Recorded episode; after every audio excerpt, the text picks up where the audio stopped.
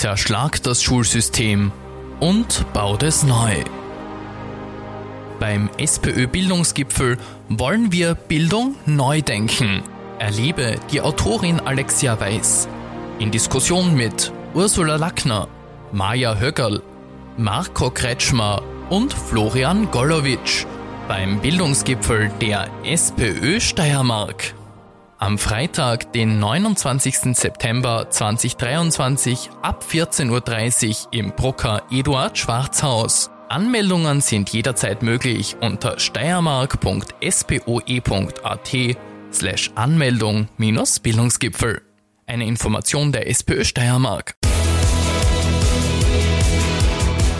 Willkommen bei Talking Red, dem Podcast der SPÖ Steiermark. Mein Name ist Julia Lienhardt und ich darf heute Sophie Achleitner bei mir im Studio begrüßen. Sophie ist Ökonomin beim Momentum Institut und sie forscht am Zusammenhang zwischen Bildung, Klasse, Geschlecht und Einkommen.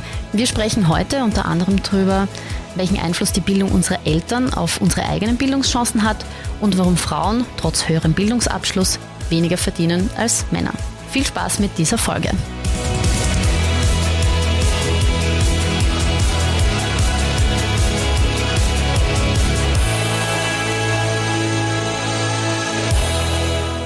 Hallo Sophie. Hi, danke für die Einladung. Ja, schön, dass du zu uns in die Steiermark gekommen bist und dein Wissen mit uns teilst. Äh, ich stelle dich mal ganz kurz vor.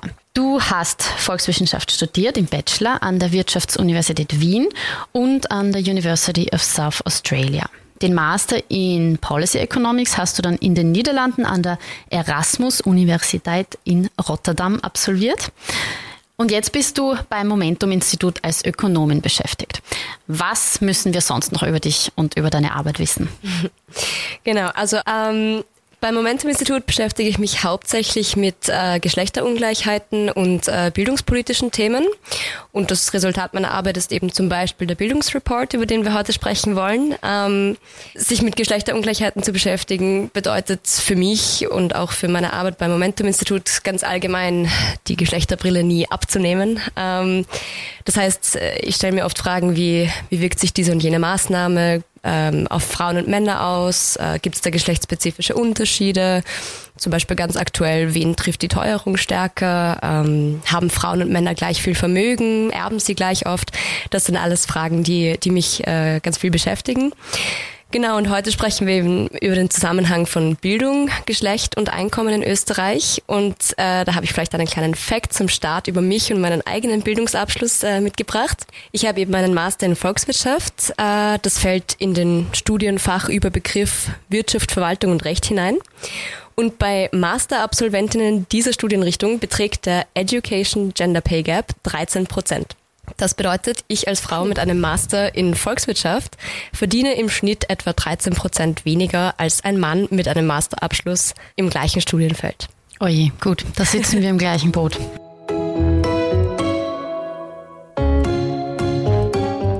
Ja, danke mal für den informativen Einstieg und ähm, vieles, was wir heute besprechen, steht eben in deinem Bildungsreport. Die Ergebnisse, waren die für dich so zu erwarten oder gab es da auch Überraschungen? Ich muss sagen, das war teils, teils. Also, dass Österreich zum Beispiel regelmäßig Bildungsziele verfehlt, äh, vor allem bei der Kinderbetreuung, oder dass gewisse Bereiche im Bildungssystem extrem unterfinanziert sind, ähm, das hat mich nicht überrascht.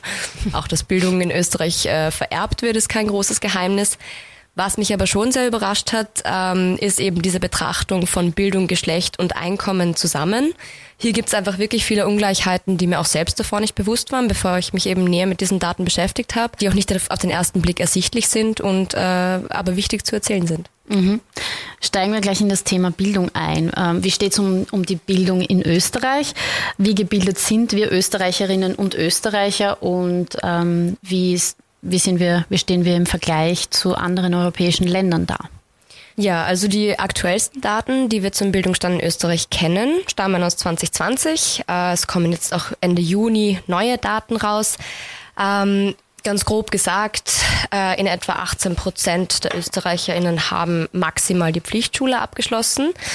Äh, ein Drittel schließt eine Lehre ab. Die Lehre ist auch der häufigste Bildungsabschluss in Österreich. Dann haben wir weitere 30 Prozent, die eine mittlere oder höhere Schule besucht haben und äh, bereits 20 Prozent haben ein Studium äh, absolviert. Wir sehen auch, dass die, das Bildungsniveau der österreichischen Bevölkerung in den letzten 50 Jahren sehr, äh, sehr angestiegen ist. 1971 hatten noch circa 60 Prozent der Bevölkerung maximal die Pflichtschule abgeschlossen. Äh, und der Anteil der Studierten, also äh, jene, die ein Hochschulstudium absolviert hatten, lag damals noch bei drei Prozent. Heute sind es äh, circa fünfmal so viele. Mhm. Und was wir eben auch sehen, äh, dass äh, auch Frauen deutlich aufgeholt haben, eben im Zuge dieser Bildungsexpansion. Das haben wir in vielen Ländern äh, beobachten können. Ähm, in Österreich waren es vor 50 Jahren noch 70 Prozent der Frauen, die maximal die Pflichtschule abgeschlossen hatten. Und im Jahr 2020 sind das nur noch etwa 15 Prozent. Und gleichzeitig sehen wir auch, dass Frauen vermehrt höhere Bildungsabschlüsse machen mittlerweile, haben also die Männer hier deutlich überholt. Bereits 20 Prozent der Frauen haben einen Universitäts- oder FH-Abschluss. Bei Männern sind es nur 17 Prozent. Das heißt ganz, ähm, ganz einfach gesagt, Frauen sind in Österreich mittlerweile höher gebildet als Männer. Der einzige Bildungsgrad, wo sich das eigentlich äh, umdreht, ist die Lehre. Die ist weiterhin deutlich männlich äh, dominiert.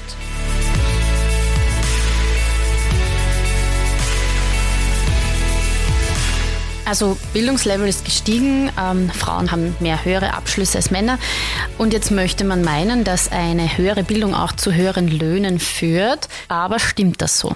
Ja, also diese Erzählung stimmt eben nicht für alle.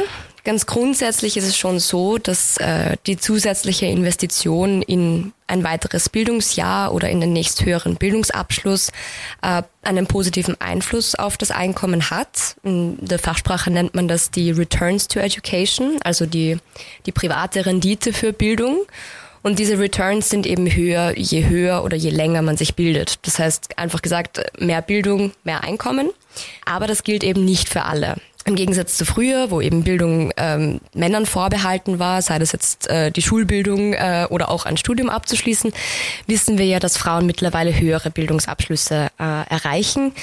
Ähm, wir wissen aber auch gleichzeitig, dass sie weniger verdienen als Männer. Im Jahr 2022 waren es in Österreich immer noch satte 36 Prozent, die Frauen weniger verdienen. Ähm, das ist der Gender Pay Gap, über den wir oft sprechen. Mhm. Ähm, das ist natürlich doch erst äh, eher ernüchternd, wenn man, wenn man bedenkt, dass Frauen ja mittlerweile höher gebildet sind. Also Bildung allein kann diesen immer noch sehr hohen äh, Gender Pay Gap nicht erklären.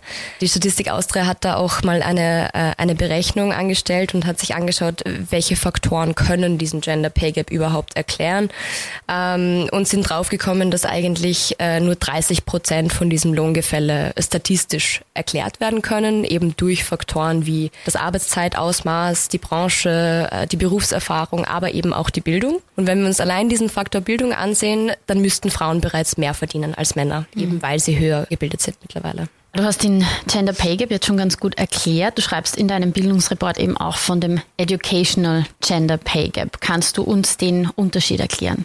Genau, also beim klassischen Gender Pay Gap, über den noch oft äh, berichtet wird, da schauen wir uns ganz einfach nur Erwerbseinkommen äh, von Frauen und Männern an.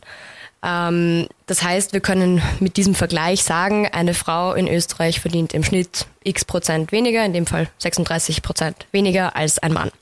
Dabei wird jetzt aber noch nicht berücksichtigt, äh, wie alt diese Person ist, wie viel Berufserfahrung sie hat oder eben auch äh, welchen Bildungsabschluss sie hat.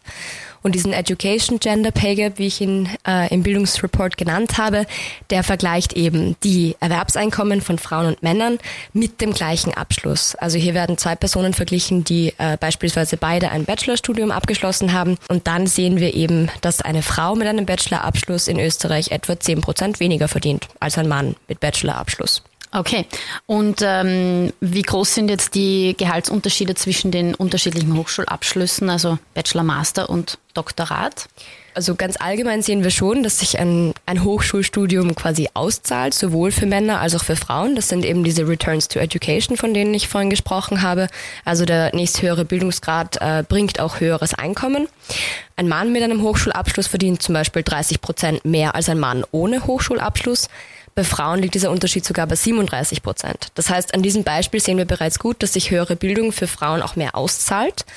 Allerdings gemessen am Einkommen von Frauen ohne Hochschulabschluss. Und wenn wir jetzt einen Mann und eine Frau, die beide den gleichen Abschluss gemacht haben, also in dem Fall zum Beispiel ein Bachelorstudium, ähm, vergleichen, dann sehen wir eben diese Education Gender Pay Gaps, die sich ebenfalls durch alle äh, Hochschulbildungsniveaus ziehen. Ähm, es sind 10 Prozent bei Bachelor-Absolventinnen, es sind 38 Prozent bei Master-Absolventinnen und beim Doktorat sind 36 Prozent, wobei hier die Datenlage eher, ähm, eher schlecht ist, also äh, diese Zahl eher mit Vorsicht genießen, aber ganz grundsätzlich zieht sich das eigentlich durch alle Abschlüsse.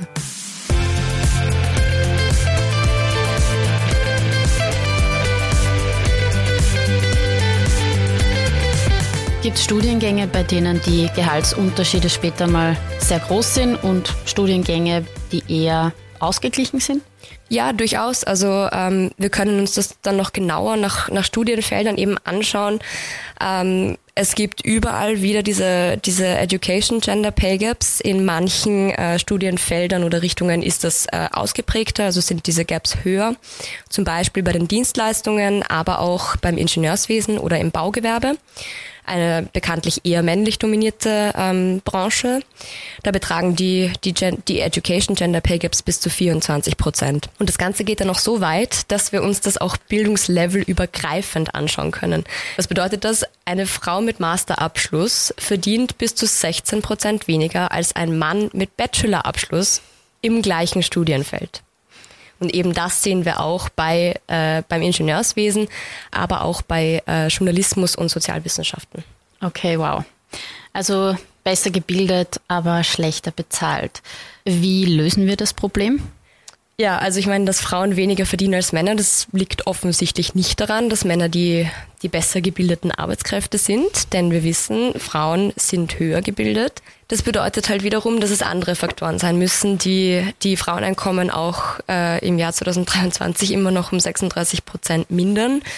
Das können eben Faktoren wie Arbeitszeitausmaß, äh, Branche etc. sein. Wir haben aber vorhin gehört, dass auch die Statistik Austria nur 30 Prozent des, äh, des Lohngefälles zwischen Mann und Frau ähm, statistisch erklären kann. Was übrig bleibt, ist quasi die statistische äh, Diskriminierung, also der unerklärte Teil, 70 Prozent. Denn was wir schon sehen, ist, dass weiblich dominierte Branchen unterschiedliche, ähm, unterdurchschnittliche Gehälter zahlen und äh, dass Branchengehälter sogar abnehmen, äh, sobald mehr Frauen in eine Branche strömen. Das belegen auch wissenschaftliche Studien. Und was wir eben auch sehen, ist, dass es in Österreich nach wie vor keine, keine wirklich praktizierte Gehaltstransparenz gibt, die eben geschlechtsspezifische Lohnunterschiede innerhalb von Betrieben oder Unternehmen ähm, darlegt. Da ist jetzt wohl eine EU-Richtlinie oder Verordnung auf dem Weg, aber ähm, das dauert noch, äh, bis das auch wirklich in den Betrieben oder Firmen angekommen sein wird und auch so äh, brav praktiziert und äh, gemeldet wird quasi. Aber Studien zeigen schon, dass vor allem dieser offen, dieser offene Umgang mit wie viel verdient verdient man in einer Position, auch den Gender Pay Gap äh, stark drücken kann und dass das wohl ein starker Anreiz ist, um, ähm, um Unternehmen auch dazu zu bringen, das für ihre MitarbeiterInnen äh, zugänglich zu machen und dass es dann auch wirklich etwas hilft. Mhm. Also Lohntransparenz ist ja auch was, was wir als SPÖ-Frauen schon sehr lange fordern und wir nennen immer das Paradebeispiel Island, wo das ganz gut funktioniert. Die haben das schon vor längerem eingeführt. Ich glaube, also sicher mehr als zehn Jahre, glaube ich. Ich weiß es ja. nicht genau. Aber es hat dazu geführt, dass der Gender Pay Gap in Island fast geschlossen ist und deshalb Island auch bei allen Statistiken, wenn es um Gleichstellung der Geschlechter geht, ganz vorne dabei ist, beziehungsweise ja, sogar an erster Stelle. Genau.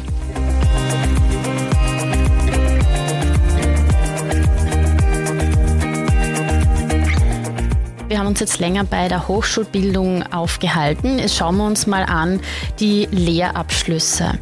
Ähm, doppelt so viele Männer schließen eine Lehre ab, also doppelt so viele Männer als Frauen. Hast du herausgefunden, warum das so ist? Ja, also bevor ich dazu komme, würde ich auch noch gerne den Education Gender Pay Gap bei einem Lehrabschluss ähm, erwähnen. Der beträgt nämlich 40 Prozent. Das finde ich, muss man sich auch im Kopf behalten. Also Frauen verdienen äh, 40 Prozent weniger, wenn sie eine Lehre abgeschlossen haben, im Vergleich zu Männern, die eine Lehre abgeschlossen haben. Und das hängt jetzt eben sehr, äh, sehr stark auch mit der Fragestellung zusammen, ähm, warum schließen doppelt so viele Männer eine Lehre ab? Ähm, das wird deutlich, wenn wir uns anschauen, was sind denn die, die häufigsten Lehrberufe, die gewählt werden von Männern und von Frauen. Das veröffentlicht das AMS, ich lese das jetzt einfach mal vor. Bei Männern sind es äh, Metalltechnik, Elektrotechnik, Kfz-Technik, Installations- und Gebäudetechnik und Mechatronik. Bei Frauen sind es Bürokauffrau, Einzelhandel, sowohl Lebensmittel als auch äh, allgemein, Verwaltungsassistenz und pharmazeutisch-kaufmännische Assistenz.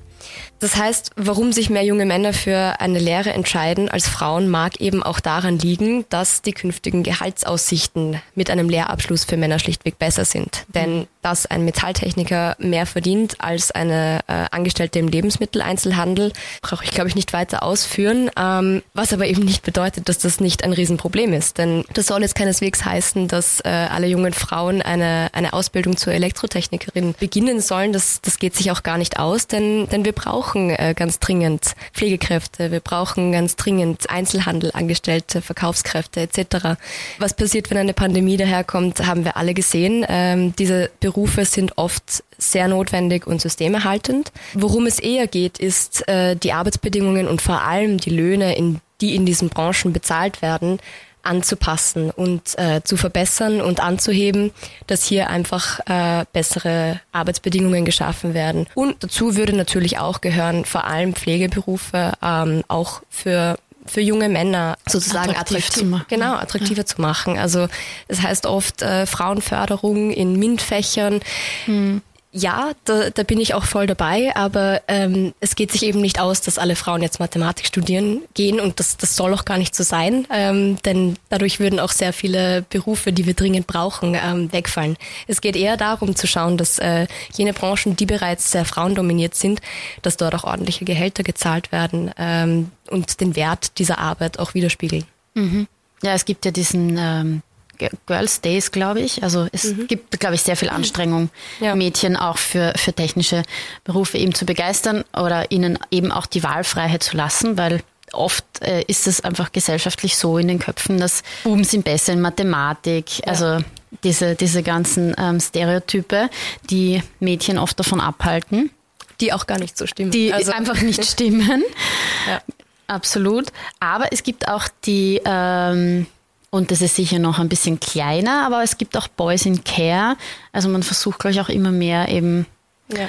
ähm, Buben und äh, Männer in, in Care-Berufe zu bringen, wo es ja auch diese, diese Vorurteile gibt, dass Frauen das irgendwie angeboren haben, dass sie ähm, besser sind in Care-Berufen ja. und Männer nicht. Also. Ja. Da gibt es auch ein ganz interessantes Beispiel, ähm, ein historisches sogar, die, die Computerbranche zum Beispiel. Ja. Die war ja ursprünglich eine Frauendomäne. Also das waren Frauen, die die ersten Computer bedient haben. Ähm, das war eine sehr technische Arbeit auch, sehr, sehr viel logisches Denken dabei etc. Und sobald das eben äh, populärer geworden ist und mehr Männer in diese Branche geströmt sind und sie sozusagen übernommen haben, erst dann sind die, sind die Gehälter in dieser Branche gestiegen. Also das ist eben dieses um, umgekehrte Beispiel oder der umgekehrte Beleg dafür, dass eigentlich hier ähm, Arbeit, die von Frauen verrichtet wird, einfach ähm, schlechter bezahlt wird. Ganz egal, aus welcher Richtung man es betrachtet betrachtet, ob es mehr Frauen in einer Branche werden oder, ähm, oder mehr Männer, die Gehälter für Frauen leiden leider immer drunter.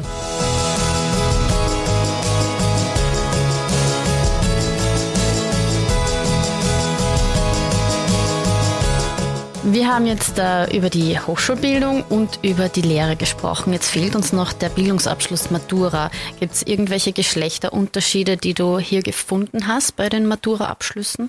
Ja, also wir wissen zum Beispiel, dass mehr, äh, mehr Mädchen oder mehr Frauen ähm, in einer AHS-Oberstufe sind. Äh, generell mehr Frauen machen Matura und trotzdem beträgt der Education Gender Pay Gap nach der Matura als höchsten Bildungsabschluss, ähm, also wenn sich diese Personen quasi nicht mehr weiter höher bilden, in etwa 34 Prozent. Also das nähert sich ziemlich genau dem klassischen Gender Pay Gap in Österreich an mit 36 Prozent.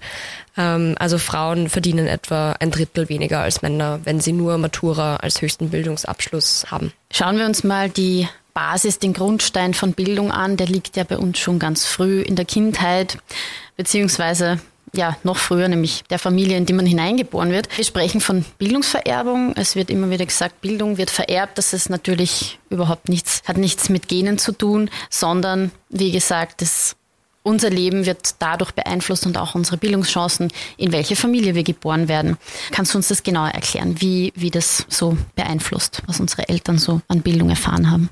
Ja, also die Bildungsvererbung ist in Österreich sehr stark ausgeprägt. Ähm, das heißt, mein eigener Bildungsabschluss ist sehr stark davon abhängig, wie gebildet meine Eltern sind, ähm, ob sie ein Hochschulstudium absolviert haben. Ähm, das reicht auch schon, wenn es nur ein Elternteil ist. Also wir, schauen uns das auch meistens nach mindestens ein Elternteil ist zum Beispiel hochschulgebildet oder nicht. Das heißt, mein eigener Bildungsweg ist sehr stark davon abhängig, was meine Eltern gemacht haben und damit ist hängt natürlich auch mein künftiges Einkommen zusammen.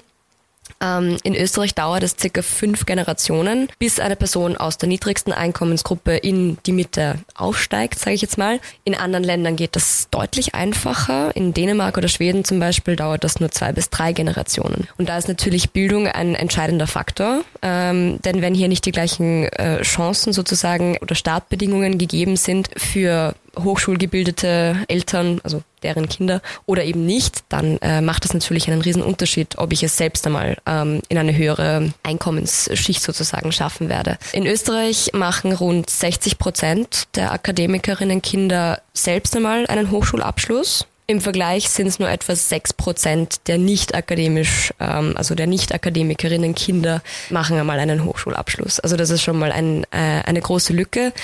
Das macht sich dann noch bei den künftigen Einkommen natürlich bemerkbar. Kinder von Nicht-Akademikerinnen verdienen weniger als Kinder äh, aus hochschulgebildeten äh, Familien. Und auch hier sehen wir Geschlechterunterschiede, interessanterweise. Ähm, eine Frau zum Beispiel, die Tochter von Akademikerinnen, Eltern, verdient in etwa acht Prozent weniger als ein Mann aus einem nicht akademisch gebildeten Haushalt. Also das muss man sich auch mal vorstellen. Ähm, es wird hier quasi, also der klassische Gender Pay Gap äh, spielt hier wieder durch, wenn wir uns diesen Vergleich anschauen, denn äh, wir sehen uns hier jetzt nur die Elternbildung an. Mhm. Genau, also äh, es ist leider so, dass es in Österreich wirklich sehr stark darauf ankommt, erstens mal, welches Geschlecht ich habe und auch äh, aus welchem äh, Bildungshintergrund ich komme, genau. Mhm.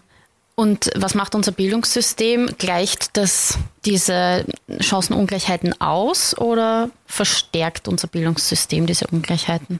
Ja, also ähm, ausgleichen würde ich es würde ich's nicht bezeichnen. Ähm, wir tun eigentlich sehr wenig in Österreich, dass unser Bildungssystem äh, chancengleicher und gerechter wird. Es ist, wie gesagt, nach wie vor die Geburtslotterie, die den eigenen äh, Bildungsweg bestimmt. Ähm, die Devise lautet für Akademikerinnenkinder meistens, äh, nach der Volksschule geht's weiter ins Gymnasium, auf die, in die AHS und in weiterer Folge zur Matura und äh, dann natürlich zum Studium. Für Nicht-Akademikerinnen Kinder ist es eher die, die NMS, äh, Berufsschule. Und wir haben uns das beim Momentum-Institut auch mal in Form von einem Bildungstrichter angeschaut. Also wir stellen uns jetzt einfach 100 Nicht-Akademikerinnen Kinder vor, 100 Volksschülerinnen aus nicht akademisch gebildeten Haushalten und 100 Volksschülerinnen aus akademisch gebildeten Haushalten. Gut, schauen wir uns zuerst die Akademikerinnen Kinder an.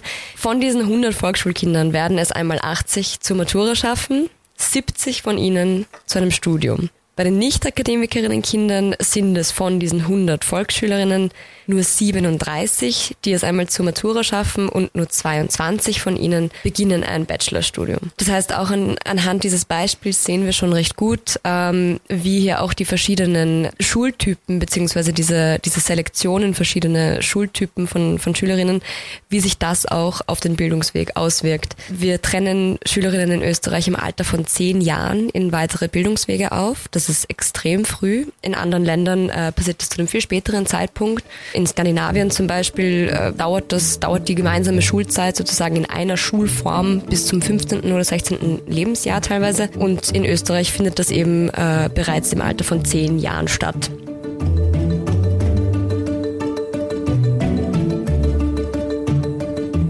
Das heißt, an welchen Schrauben müssten wir jetzt drehen, damit alle die gleichen Bildungschancen haben, egal in welche Familie sie geboren werden?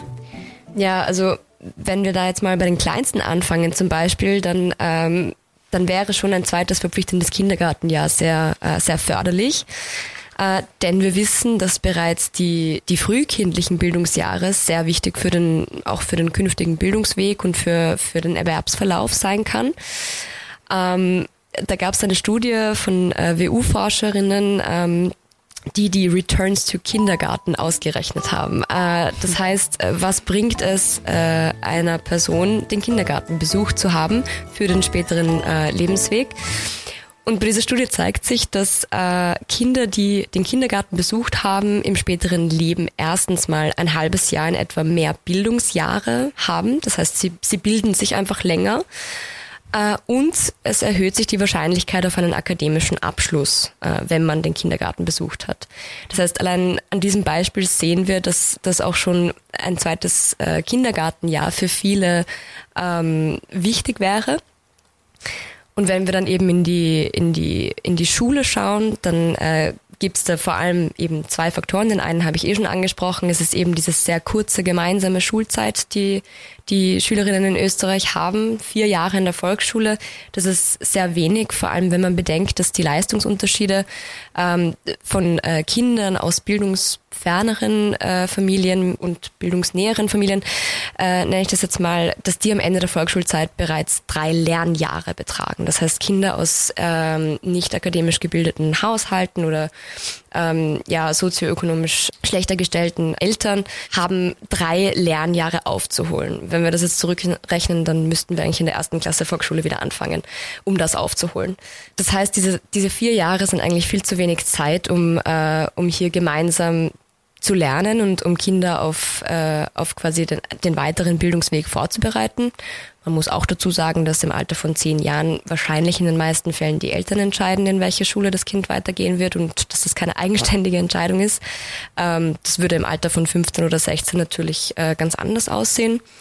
So, das ist mal der eine Faktor. Ähm, der andere ist, dass wir in Österreich einfach äh, viel zu wenig Ganztagsschulen haben. Das hat den Effekt, dass äh, sehr viel von äh, Unterstützung bei, bei Hausaufgaben, beim Lernen, aber auch Freizeitaktivitäten, dass all das in den privaten Bereich verlegt wird, wo wir dann natürlich wieder den Unterschied haben von äh, Eltern, die ihren Kindern teure Nachhilfe finanzieren können oder die selbst Matura gemacht haben und wissen, wie das abläuft, äh, die mit ihnen lernen können etc. Und Eltern, die das eben nicht können. Das heißt, äh, je länger wir auch Kinder quasi in der Schule gemeinsam in einem Raum haben, desto sozial ausgleichender kann das auch wirken, weil eben diese privaten Investitionen in die Bildung der Kinder äh, schwächer ausfallen, weil da einfach mhm. weniger nötig ist, ähm, das in den privaten Bereich zu verlagern. Also wenn wir wirklich allen Kindern gleiche Chancen bieten möchten, dann ist es wichtig, dass wir ein zweites Kindergartenjahr ermöglichen. Wir brauchen eine Gesamtschule, damit sich das nicht alles ins Private verlagert und wieder so eine Schere aufmacht. Und wir brauchen natürlich Lohntransparenz, damit später nicht unterschiedlich zwischen den Geschlechtern bezahlt wird für die gleiche Arbeit und auch eine Neubewertung von Arbeit, vor allem beim Thema Pflege, Genau. Und, und vor so allem auch beim gleichen Bildungsabschluss. Das, ähm, ja, absolut. Ja. Vielen Dank für das ganze Wissen, für diese vielen Infos und Zahlen. Ähm, wer den Bildungsreport nochmal nachlesen will, auch mit super tollen Statistiken und auch grafisch ähm, super aufgearbeitet, kann das auch tun auf Momentum Institut. Wir verlinken den Bildungsreport auch noch in der Podcast-Beschreibung. Und ja, zuletzt noch kurz die Frage, wie war das für dich, die Arbeit an dem Bildungsreport, an dem Riesenprojekt? Wie lange hat es gedauert? Wie wie lange hast du geschrieben? Also ich glaube, sobald ich mir mal die Daten äh, zusammengesammelt hatte äh, und ungefähr wusste, was ich, äh, was ich mir anschauen möchte, ähm, ging es dann eigentlich recht, recht zackig. Ähm, ich es steht auch auf meiner Sommer-To-Do-List, ein Update vom Bildungsreport zu machen, da jetzt doch schon neue Daten äh, draußen sind. Ähm, es war auf jeden Fall eine sehr spannende Arbeit. Ich habe viel äh, auch, auch selbst gelernt ähm, und es war auf jeden Fall ein, ein spannender Aspekt, den ich so noch nie äh, betrachtet hatte. Und ähm, ja, ich, ich hoffe, dass er informativ ist für, für viele und ähm, ja, viel Freude beim Lesen, würde ich sagen. Super, danke. Vielleicht äh, kommst du dann wieder mit den, mit den Updates vom Bildungsreport. Ja, vielen, vielen Dank an der Stelle, dass du zu uns gekommen bist in den Podcast. Danke auch an der Stelle ans Momentum-Institut. Und ja, vielleicht bis zum nächsten Mal. Danke an die Zuhörerinnen und Zuhörer fürs Zuhören und gern wieder einschalten beim nächsten Mal Talking Red. Tschüss, Sophie. Ciao, danke.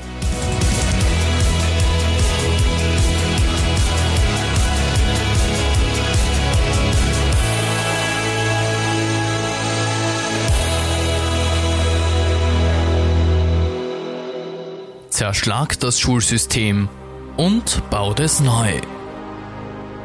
Beim SPÖ-Bildungsgipfel wollen wir Bildung neu denken. Erlebe die Autorin Alexia Weiß in Diskussion mit Ursula Lackner, Maja Höckerl, Marco Kretschmer und Florian Golowitsch beim Bildungsgipfel der SPÖ Steiermark. Am Freitag, den 29. September 2023 ab 14.30 Uhr im Brucker Eduard Schwarzhaus. Anmeldungen sind jederzeit möglich unter steiermark.spoe.at slash Anmeldung minus Bildungsgipfel. Eine Information der SPÖ Steiermark.